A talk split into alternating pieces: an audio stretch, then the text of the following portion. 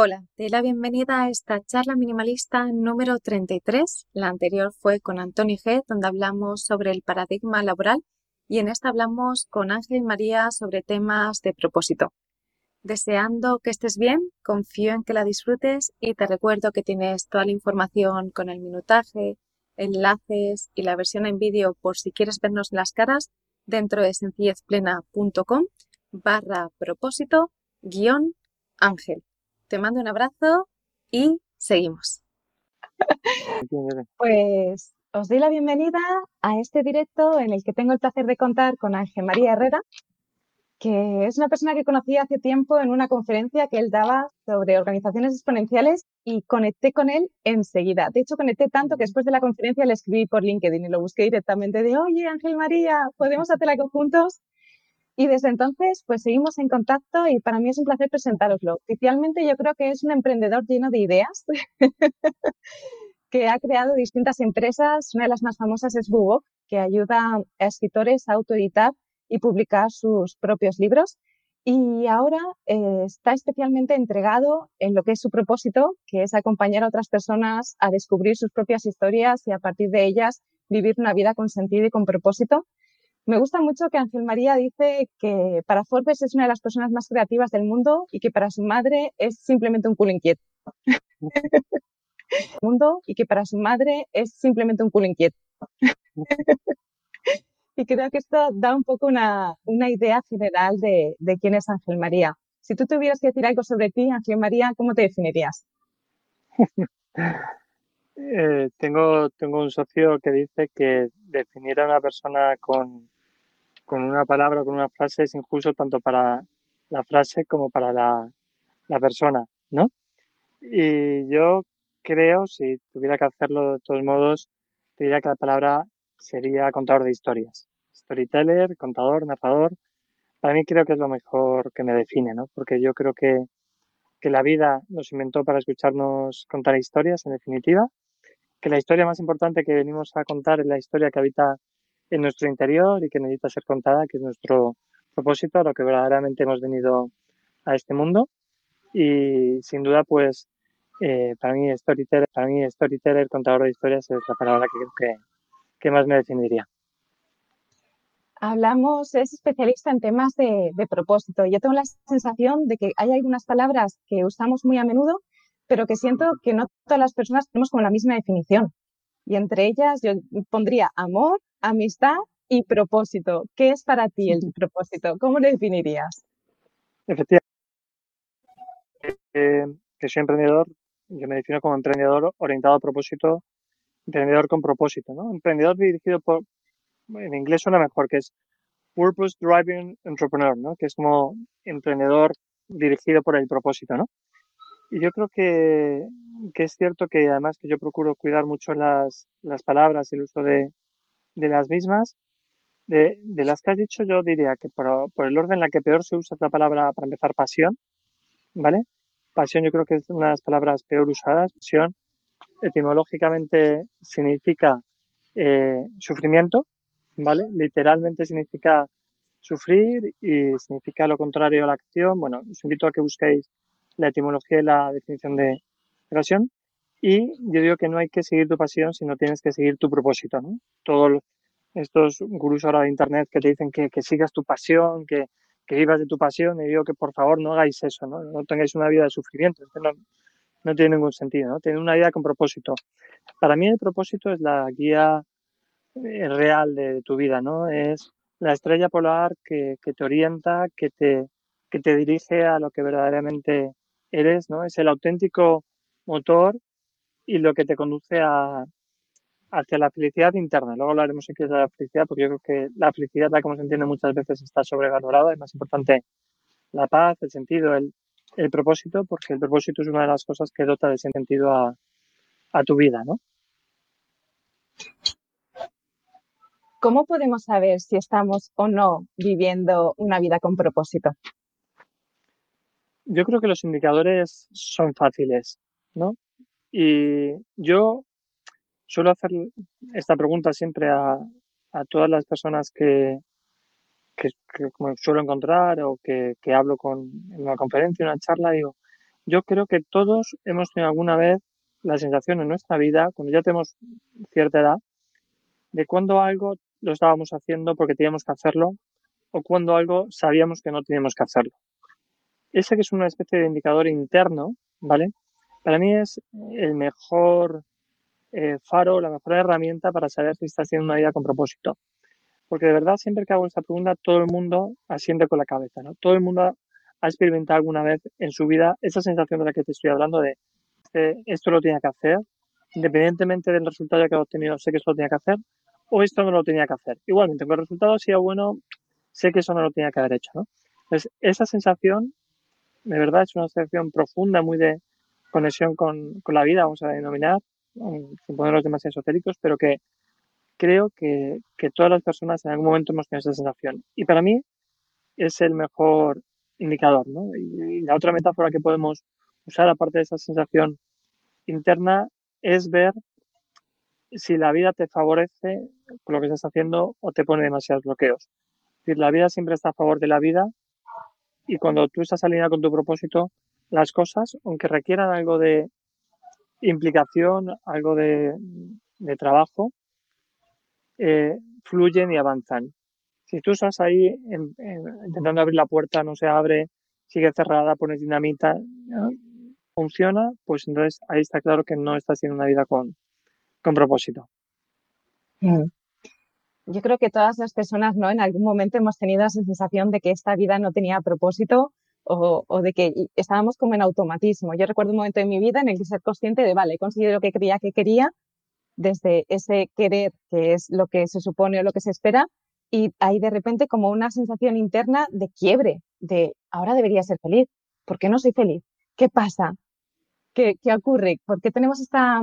Em, que no sé si la pregunta es qué ocurre, pero sí es como, ¿qué hacemos cuando tenemos esta sensación? ¿no? ¿Cuáles son esos? Porque siento que es algo que todas las personas hemos podido experimentar y que esto muchas veces genera más bien desconcierto, pero siento que al mismo tiempo es como esa apertura a partir de la cual podemos, como esa grieta por a través de la cual entra la luz, aunque al principio lo que parece es que te estás rompiendo.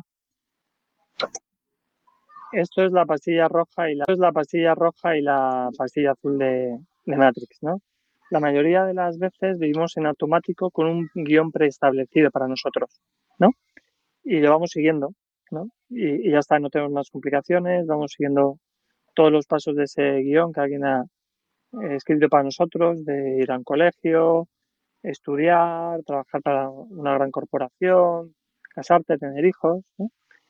Y llega un momento que, que, alguien te muestra que hay otro camino, ¿no? que no descubres algo ¿no? y alguien te dice que tienes que decidir si quieres tomar la pastilla roja o, la pastilla azul. Si quieres seguir viviendo esa vida con un guion que alguien te ha preestablecido para ti, o si realmente quieres ser el protagonista de tu vida.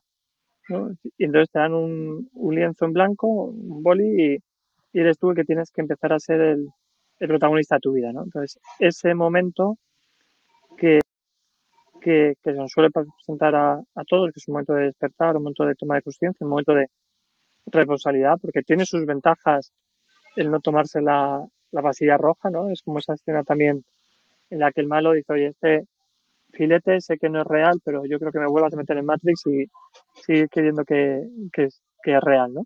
Pues esto es exactamente igual, ¿no? Es decir, tú puedes seguir teniendo esta vida que, que tengas, como tú decías, unas metas, una felicidad, eh, que no es real, pero oye, no me complico la vida, ¿no? Sin embargo, cuando tomas eh, responsabilidad, cuando te haces el guionista de tu vida, pues ahí suceden cosas, ¿no? Y entonces eres tú el que tienes que encontrar otra felicidad, tienes que hacer las cosas de otra manera, ¿no?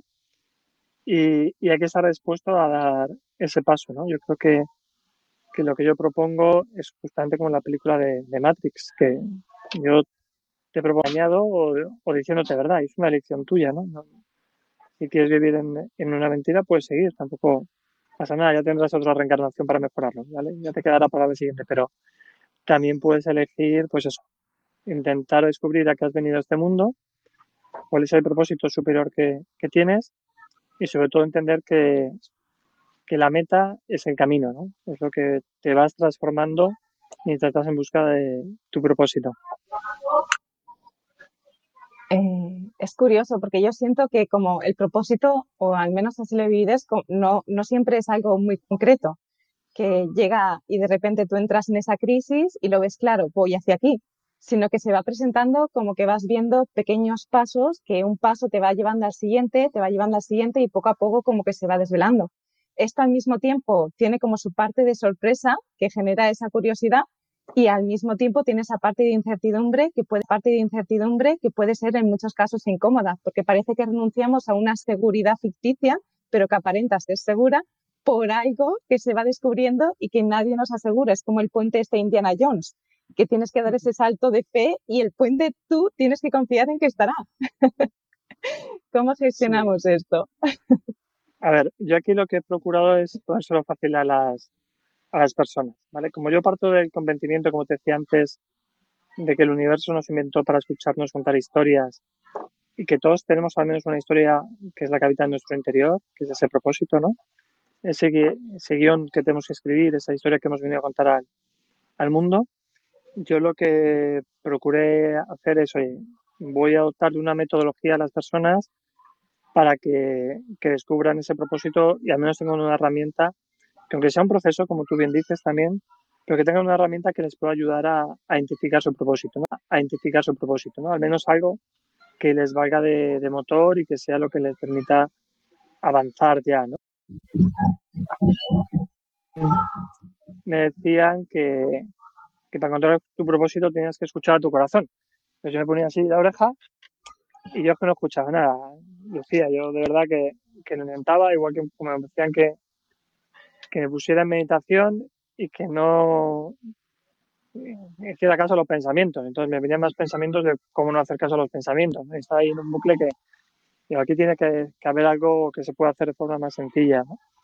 Y después también de mi noche oscura del alma, que antes tú mencionabas esas crisis, ¿no? yo también tuve mi, mi noche oscura del, del alma empecé a trabajar, pues yo tengo la suerte de trabajar con grandísimos mentores, ¿no? Y personas que me han ayudado mucho en la vida, las cuales honro, reconozco y, agradezco, ¿no? Y he ido incorporando a, a, mi vida herramientas de todo. Robbins, eh, con Simon Sinek, tuve de coach a Santiago Álvarez de, de Mon, pues a grandísimos referentes en todas las disciplinas, ¿vale? Porque yo siempre procuro ir a las fuentes, ¿no? Pues, ¿me quiero formar en PNL? Pues venga, me voy a uno de los tíos creadores de la, PNL, ¿no? Quiero aprender el running, pues venga, uno de los que le ha traído aquí en España es Yo cuando veo algo voy siempre a, a las fuentes, ¿no?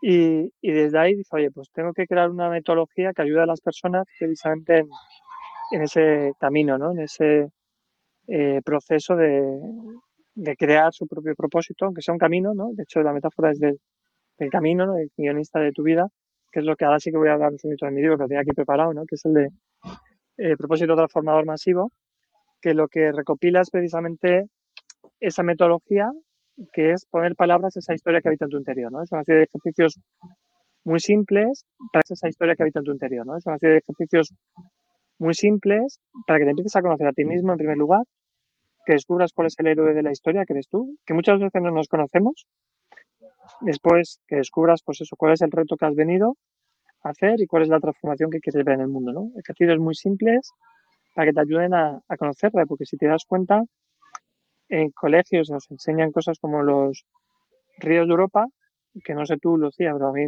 tampoco me han ayudado demasiado, pero no, no se explican cosas como hablar en público, la resiliencia, negociación o cómo encontrar tu propósito en la vida. ¿A qué has venido a este mundo, no? y para mí son las asignaturas que deberían ser realmente obligatorias. Sí, es realmente curioso. Yo recuerdo cuando estaba haciendo la solicitud para la universidad y puse, pues estaba ahí con la lista de tareas, el librito de, de, carreras y elegí de hecho una carrera que después acabé dejando y una pues, pues tal cual, como podía elegir una, elegí otra. De hecho elegí óptica, que es una carrera que, bueno, que abandoné. Facultad de Física, ahí estaba. Y es curioso porque nadie nos ha enseñado a, a, a poder identificar nuestro propósito, que en el fondo algo que a mí me fascina de, de, de, la forma en la que compartes el concepto de propósito es que no viene desde fuera. Tu acompañamiento, tu guía no es algo impuesto desde fuera, sino que es un replanteamiento de tu propia historia de vida. Nuestra propia historia de vida puede ser de alguna forma la que nos marca y la que nos da las señales. Y lo más curioso es que muchas veces aquello que suponemos que son nuestros desafíos acaban estando vinculados con nuestro propósito y no tanto aquello que se supone con lo que hemos nacido y aprendido. Y esto es, es, fascinante. Nuestros propios aprendizajes están relacionados con, nuestro, con nuestro propósito de alguna forma. Exactamente. De hecho, mira, eh, aquí hay dos historias. Aquí hay dos historias. Está la historia que habita en nuestro interior y la historia que nos contamos nosotros mismos que habita en, en nuestro interior, ¿vale? Tú seguramente, Lucía, elegiste óptica por alguna historia que te contaste a, a ti misma de voy a coger óptica porque lo que sea. No sé qué te contarías, pero algo te contarías para, para elegir óptica. Y eso nos pasa en un montón de, de cosas en, en, la vida, ¿no? Nos vamos contando historias de, de los sueños no pagan facturas, de... Fíjate qué frase más terrible. Más vale lo malo conocido que lo bueno por conocer. Esta frase es, de, es demoledora. No sé quién fue el cabrón que se la inventó, pero, pero planteate lo que dicen, más vale. Es decir, vive una vida de mierda. Destruye sueños esta frase. Claro, es decir, tú mejor vive tu vida de mierda que, que claro, ¿para qué te vas a, a, complicar y vivir una vida con propósito? A complicar y vivir una vida con propósito o algo bueno por ahí, ¿no? Es decir, es una vida que, no tiene sentido. Entonces, eso creo que, por eso decía antes, que esto se trata de decirnos verdad, y decirnos verdad a nosotros mismos, y de conectar con esa historia que, como tú decías, está con nosotros desde, desde el principio, ¿no? Yo también creo que, que esa historia la, la, elegimos de alguna manera al ir a, a, este mundo, ¿no? Yo tengo esa percepción, digamos. Y, y podemos hacer dos cosas, o como te digo, o vivir la vida que otros nos dicen que tengamos que, vivir, no ser librepensadores, no, no, ser libres, ¿no? Aquella frase famosa de, de Goethe de no hay mayor esclavo que el que piensa que, que es libre, ¿no? Pues podemos vivir desde esa óptica o podemos quitarnos capas de cebolla, de, decirnos verdad y conectar con la verdaderamente yo creo que se trata todo esto.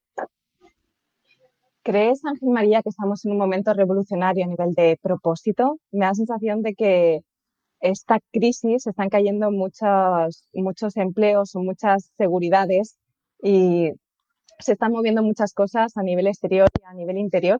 ¿Tú sientes que de alguna forma esto es una oportunidad? Primero te hago una corrección, con cariño. No, no están cayendo eh, seguridades, sino falsas seguridades. ¿Vale? La gente pensaba que por estar en una compañía estaba segura. ¿no? Lo que están cayéndose, se están derrumbando son las falsas seguridades. ¿vale? Las grandes seguridades no, se pueden caer porque, es, porque son seguridades. ¿vale? Entonces, eh, sí creo que estamos en un momento único de la historia. ¿no? Yo tengo, bueno, hago muchísimas cosas mal, pero unas muy poquitas las hago excelentemente. Hago muchísimas cosas mal, pero unas muy poquitas las hago excelentemente bien. Y yo tengo la capacidad, por suerte, no lo digo porque me ha venido dada y no he hecho nada para, para ello, de detectar las tendencias de los tiempos, ¿vale? De leer el lenguaje de los tiempos. Yo siempre todos los proyectos que he montado, curiosamente, han estado muy alineados con lo que tocaba en ese momento.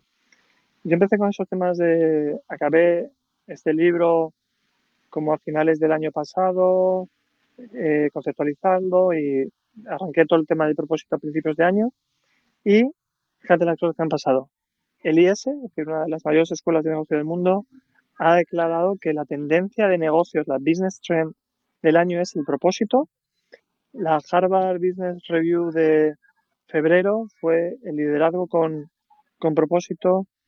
Por no aburrir a la, a la audiencia, te podría decir un montón de, de estadísticas, de datos, de informes, de estudios de, de Deloitte, de Ernst Young, de, de de la importancia del propósito. O sea, que ya no es algo de, New Age, de, de abrazar árboles, no es un tema que ya está en el mundo empresarial también. Es una cosa que, que lo que estamos viendo hoy día nos está haciendo entender que tenemos que tener una vida con propósito o no tener vida, ¿vale? Que las compañías tienen que tener propósito. Cada vez más la gente demanda que, pues eso, eh, compañías que cuenten buenas historias, compañías que, que de verdad quieran hacer algo mejor en el, en el mundo. y nos está agitando tanta la vida que, que, nos está poniendo donde tenemos que estar, ¿no? Es esto de, de que nos está obligando a, a, despertar, ¿no? Lo que te decía de que al final podemos seguir dormidos y podemos seguir negando la vida que tenemos que vivir, pero todo lo temprano lo vamos a tener que hacer. O sea que es una cuestión de, de tiempo, ¿no? O sea que no, no, no es algo que podamos evitar. Tarde o temprano nos va a tocar. Entonces, cuanto antes te lo quites de en medio, mejor, ¿no? Cuanto antes te pongas en propósito y antes conectes con, con tu vida, pues mejor que mejor. Es curioso, ¿no? Lo de abrazar árboles y justo estás ahí detrás de un árbol, delante de un árbol. eh, hay momentos en los que siento que, que tenemos la capacidad de verlo, ¿no? Y, y que lo, o lo podemos entender a nivel teórico o podemos realmente vivirlo. Y siento, y esto lo puedo ver en mi historia de vida, que ha habido situaciones que yo he identificado como, como, como si alguien me hubiera, no sé, agitado sin que yo quisiera y de alguna forma me hubiera roto los cimientos y aunque yo entendía a nivel conceptual que esto era para mi bien, en ese momento lo que estaba haciendo era sintiendo mucho dolor y en momento lo que estaba haciendo era sintiendo mucho dolor y transitando y necesitando transitar mi duelo. Es compatible esta posibilidad en la que siento que algunas personas se pueden encontrar de estar transitando ese duelo y reinventarse desde la decisión de encontrar una vida con propósito o el propósito y enfocar la vida en ese sentido?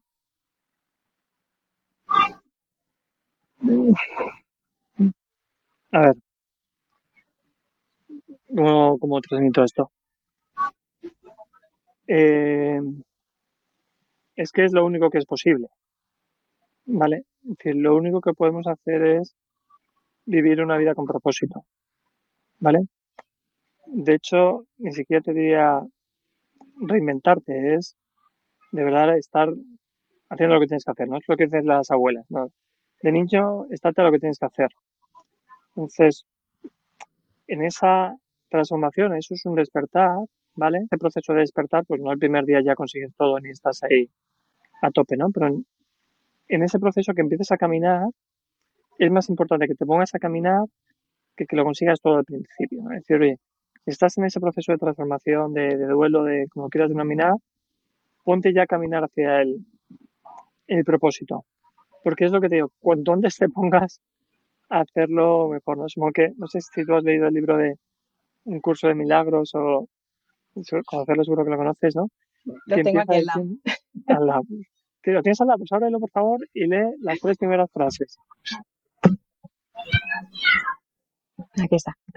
Venga, pues ábrelo. La que dice que este es un curso obligatorio.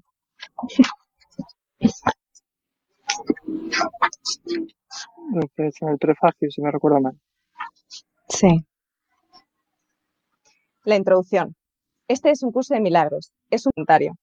Tener libre albedrío. Hasta, hasta ahí, hasta ahí es donde quería. Es decir, que sabiendo eso, que la única opción que tienes también es vivir una vida con propósito, que la única opción que tienes es eh, venir a lo que has venido a hacer a este mundo, o bien, luego que queda, parafraseando al, al libro del curso de milagros, lo que le dices es, es cuando. Es decir, tú puedes seguir diciendo sufrir en tu vida, ¿vale? Porque, a ver, el, el, el, dolor es inevitable, ¿vale? El dolor a mí me coge a alguien, me pincha y os aseguro que me duele. Pero el sufrimiento es opcional. ¿Me acuerdo? oye, si que me pinches, oye, pues puedo elegir sufrir por ello o no. Entonces, con esto es igual. Tú puedes elegir seguir con tu vida de sufrimiento, con tu vida sin verdad, con tu vida viviendo la historia de otros, ¿vale? O decidir, venga ya, cuanto antes me lo quito del medio, es como la historia de otros, ¿vale? O decidir, venga ya, cuanto antes me lo quito del medio, es como el curso de milagros. Si sé que lo tengo que hacer, pues venga, cuanto antes me lo quite del medio, mejor, no como tú en tu caso. A ver, si tengo que ordenar el armario, no Lucía, pues cuanto antes lo haga, mejor, ¿no? Pues es que esto es exactamente igual, es exactamente lo mismo. Cuanto antes lo haga, yo creo que mejor. Es es, curioso, ¿no? Porque al final es, es aceptar lo inevitable de alguna forma y, en algún momento amar lo que es. En este sentido, Ángel María, eh, el propósito eh, es algo que se aterriza en presente. A veces tengo la sensación y siento que, que esto es una percepción, que el propósito eh, nos puede alejar del presente o el concepto mental del propósito, que en el fondo no es el propósito. Pero el propósito debe incluir o incluye el presente, porque si no lo incluye, entonces es un concepto de propósito que rechaza el presente. Vale, ¿quieres que juguemos a eso, Lucía? ¿Me dejas? Sí, adelante. Vamos, vamos a jugar. A ver, eh, seamos conscientes, y yo creo que todo el mundo que está escuchando esa conversación seguro que lo sabe, lo único que existe es el presente, ¿vale? Entonces no, no nos puede alejar del presente, no nos, porque no existe otra cosa, ¿vale? Es como la, oscuridad, si tú estás ahí en esa casa tan maravillosa que tienes y ahora cierras las ventanas y estás oscuras y luego vuelve la luz, la oscuridad no va a ningún sitio, no es que vaya, no es que sea una cosa que exista, la oscuridad no existe, simplemente ausencia de luz. Y ya está, pues esto pasa un poco exactamente lo, lo mismo, ¿no? Que tú puedes planificar o visualizar tu propósito hacia dónde quieres ir, propósito hacia dónde ir, pero desde el único sitio que puedes hacerlo, que es el presente. Otra cosa es que tú mentalmente quieras subir del presente hacia el pasado, hacia el futuro, ¿vale? Pero eso es un engaño más. Y al igual que la oscuridad no existe, tampoco existe ese pensamiento que te desplaza hacia un lado o hacia el otro. Por tanto, el propósito es eso donde quieres llegar desde donde estás. ¿Vale? Y de hecho, siguiendo con este juego, el propósito no es tanto un sitio al que llegar, sino un motivo para caminar. Es decir, no es tanto un sitio al que llegues, sino un sitio hacia el que caminas. Esta es la utopía de Galeano. por tanto, por tanto, eso es. Pues mira, ya podemos hacer un cuento al final. Presente, desde la hora, hacia dónde estoy caminando ahora porque es el único sitio donde puedo caminar. De hecho, esto se vuelve entonces un indicador. Si me aleja de presente desde la perspectiva de un rechazo, porque siempre estoy en presente, pero si empieza a rechazar el presente por el propósito, este es un indicador de que eh, el propósito no está en ser. Efectivamente, entonces hay algo que está mal hecho. ¿vale? Por, eso te hablaba de que el mejor indicador es la sensación que tienes. ¿no? Es decir, si tú estás en un sitio que piensas que está orientado con tu propósito, pero ahí en ese momento hay algo que te chirría, es como lo de la gente que dice, bueno, es que estoy en este trabajo de forma temporal para conseguir dinero, para ir a por mi propósito, ¿no?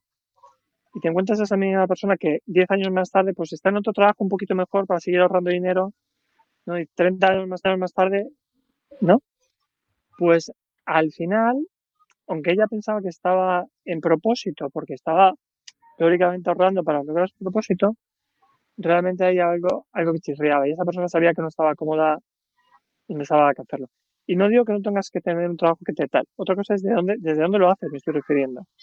Esa persona se estaba engañando a sí misma y otra vez, no, no, yo estoy aquí porque sé, me conecta que esto es un paso más hacia mi propósito es algo que sí que tengo que hacer. Entonces, esa sensación para mí es el mayor indicador. ¿Nos podrías dar, Ángel y María, algunos ejemplos de propósitos? Yo sé que en tu libro das ejemplos de, organizaciones con propósito. ¿Nos podrías dar algunos ejemplos concretos? ¿De personas o de organizaciones? Como sientas. Eh, bueno, vale, pues mira, por poner algunos empresas conocidas, ¿no? Eh, Google, ¿no? Pues Google podríamos decir que su propósito es eh, Google, ¿no? Pues Google podríamos decir que su propósito es organizar la información mundial, ¿no?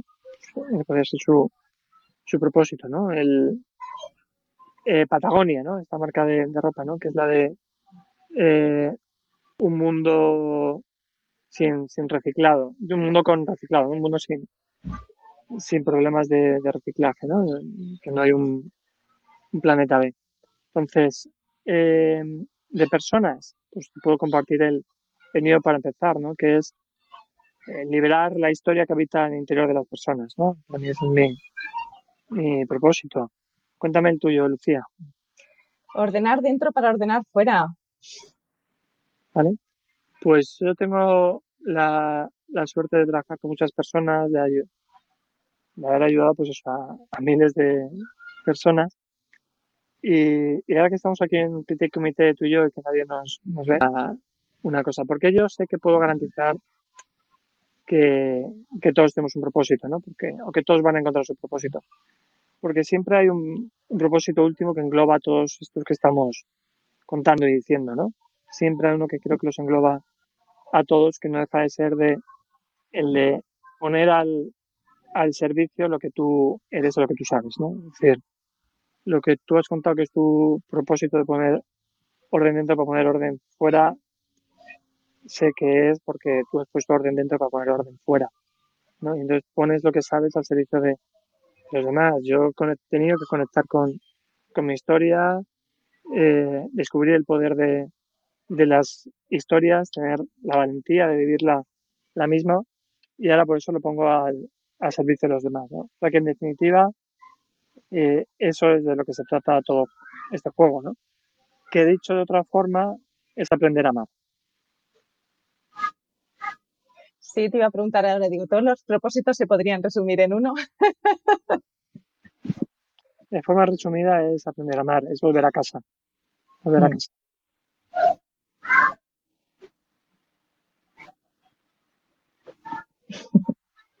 No hay más preguntas, señoría. Vale.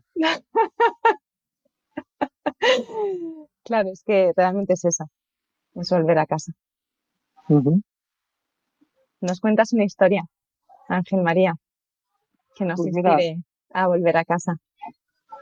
A volver a casa. Primero contamos la de Galeano, que Vale, es muy significativa, y luego buscamos una de volver a casa. Era eso, ¿no? Ese, ese niño que, que llega a, casa y dice, papá, papá, hoy en colegio hemos dado la palabra utopía. Dice, ¿qué es dado la palabra utopía? Dice, ¿qué es eso de, de utopía? Pues mira, la utopía, hijo, es como el horizonte. Tú caminas un metro hacia el horizonte y un metro que el horizonte se separa hacia ti. Tú caminas un kilómetro hacia el horizonte y un kilómetro que el horizonte se separa de ti. Tú caminas 100 kilómetros hacia el horizonte y 100 kilómetros el horizonte se separa de ti. Entonces, papá, ¿para qué vale esto de la utopía? Pues para eso, hijo, para caminar, para caminar. Y esa es la, la primera historia que yo creo que yo la suelo contar con el propósito porque eh, la parafraseo a Galeano y digo, pues, el propósito para qué vale, no sé. La utopía ni leches, el propósito, pues vale, el propósito vale para caminar. Y una historia de volver a casa. A ver. Mira, exactamente la sabes, ¿vale? Y yo creo que mucha gente se, se la sabe. Playa y que estaba tirando estrellas de mar de nuevo de vuelta al, al océano, ¿no? Entonces se le acerca un, un señor mayor y le pregunta, oye, pues, ¿qué estás haciendo? ¿no? Y la niña, en su inocencia, le responde, pues, estoy devolviendo al océano a todas estas estrellas que, que están aquí perdidas y que, que necesitan volver al agua. El señor mayor le, le reprende diciendo, pero ¿no ves que la playa está llena de, estrellas, que no tiene ninguna importancia lo que estás haciendo y que mañana otra vez de nuevo estará la, la playa eh, llena de, de estrellas que las arrastra hacia afuera? Y la niña se le quedó mirando así al, al hombre, ¿no? Y cogió una estrella más y dice, pues tal vez mm, no sea importante, pero para esta estrella sí es importante, ¿no? Y la tiró de nuevo al, al océano, a, a su casa, que es, que es donde creo que todos de una forma u otra tenemos que acabar volviendo. Muchísimas gracias, Ángel María. Muchas Un gracias. Lucía. Gracias a ti Al también final por- de las entrevistas suelo hacer una- unas preguntas rápidas y te lanzo las, las preguntas. ¿Compartes, tienes alguna rutina o algo mañanero? ¿Haces algo nada más levantarte? Sí, yo tengo una rutina mañanera. Lo primero que hago, si quieres te comparto, lo, lo primero que hago es dar gracias tres veces. Eso es lo primero, lo primero. Abro el ojo, eh, doy gracias tres veces, siempre. Luego suelo hacer algo de deporte ligero, saludos al sol, algo de fondo, algo de meditación habitualmente, tomar un agua con, con limón, eso suele ser las principales cosas que, hago, pero la que no fallo, algún día el deporte no lo hago, ¿eh? Esos otros también. O alguna otra, o algún día tampoco medito. Pero lo de las gracias, eso sí que lo hago siempre. ¿Un logro de este último año que quieras compartir? De este último año, pues mira, vamos por una parte muy de tierra, ya que hemos hablado mucho de, aire. Para mí el gran logro ha sido de aprender a, lanzar productos digitales, ¿no? He tenido la fortuna de aprender muchísimo. En lo que vamos, en estos cinco o seis primeros meses, he facturado más de seis dígitos eh, vendiendo productos y servicios digitales, ayudando a personas a través del mundo digital y visto que se puede llegar a, muchísimas más, personas, ¿no? Y, he visto que, claro, el, mundo digital viene para, para quedarse y a lo que me apetece muchísimo es compartirlo con otros y enseñar a otros a, a hacer todo esto. ¿Algún libro que nos recomiendes? Tía, esto lo tengo que hacer. Propósito transformador masivo la guía para dotar el sentido a tus proyectos y a tu vida. Esto se me ha puesto a huevo, Lucía. Y el segundo, el curso de milagros. Que, esto se me ha puesto a huevo, Lucía. Y el segundo, el curso de milagros. Que, pero que empiecen por este, ¿eh? Y luego saca tú el otro, el de la... Un curso de milagros. Este, con todos los apuntes. Y este, fíjate, este es muy sencillito. Estos son, nada, doscientos y pico páginas. Estos son ladrillos, mil y pico páginas. Decía mi, mi mujer me decía, el verdadero milagro es acabarse ese ladrillo de milagros. Yo lo he ido transportando, es curioso, este libro yo lo he ido transportando y mira que soy minimalista y aún así me ha acompañado hasta que estuve preparada para empezar a embarcarme. y lo último sería una frase, alguna frase que te inspire, puede ser propia o puede ser Te voy a decir la frase que tengo, la gente se cree que es coña, pero te voy a enseñar la frase que tengo en la puerta de mi casa, que dice lo siguiente, ¿vale? Perseveré, Nada en el mundo puede reemplazar la perseverancia. El talento no lo hará. Nada es más común sin recompensa. Es algo proverbial. Perseverancia y determinación son dos virtudes omnipotentes. Perseverancia. Y ahí tú la frase. Así que esa es la, la frase. Pues muchísimas gracias, Ángel María. Yo creo que con este mensaje podemos cerrar y agradecerte enormemente tu tiempo, agradecer a las personas que habéis estado en directo por los distintos canales y medios. Y como cierre, creo que solo te puedo decir una cosa. Gracias, gracias, gracias. Gracias, gracias, gracias, Lucía.